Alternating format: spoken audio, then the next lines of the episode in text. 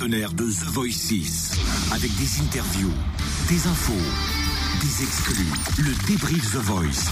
Samedi soir, on a eu euh, une bataille, une battle entre quelque part un, un jeune et puis un, un qui fait peur. Un enfant et un, et un monstre. entre eux. était entre un enfant de cœur et. Un petit peu, hein, quand on voit euh, physiquement et puis euh, l'un et l'autre. Jules d'un côté et puis Nicolas de l'autre. En plus, c'est sur une chanson que j'adore. Alex Carr, Too Close. C'est Jules qui commence à chanter. très étonnant Zazie, ouais. C'est bien défendu, Jules. Et après la Rolls.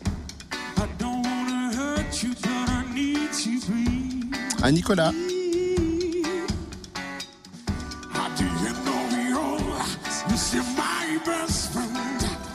La belle et la bête.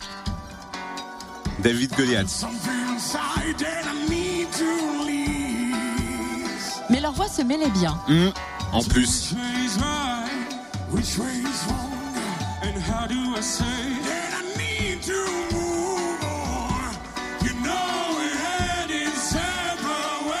Ah, mais c'était vachement intéressant comme proposition en plus.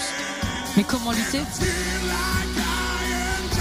Mais il y a ce côté sale de Nicolas qui l'a emporté, qui continue l'aventure. Il s'est arrêté forcément à d'autres micro-fréquences plus. Voici sa réaction après la battle. Je me sens vraiment content d'être ici parce que j'ai vu que euh, tu vas bien, non? J'ai montré aujourd'hui un autre côté de moi et j'espère démontrer la prochaine fois un autre côté aussi. Mais je vais dire aussi que je suis vraiment désolé pour euh, Jules. Parce que si c'est vrai que c'est un, battle, mais c'est vrai aussi, et c'est la chose plus importante, que c'est un moment de musique que nous partageons ensemble. Donc, euh, c'est ça. Alors il est en plus, parce qu'il pense à son adversaire. Vous le savez, ça va continuer les battles en pendant quelques émissions encore et on a la date de l'épreuve ultime.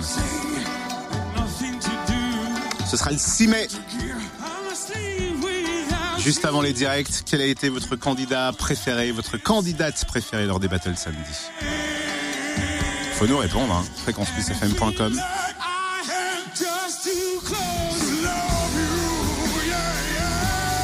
8h05 sur Fréquence Plus, c'était le débrief The Voice.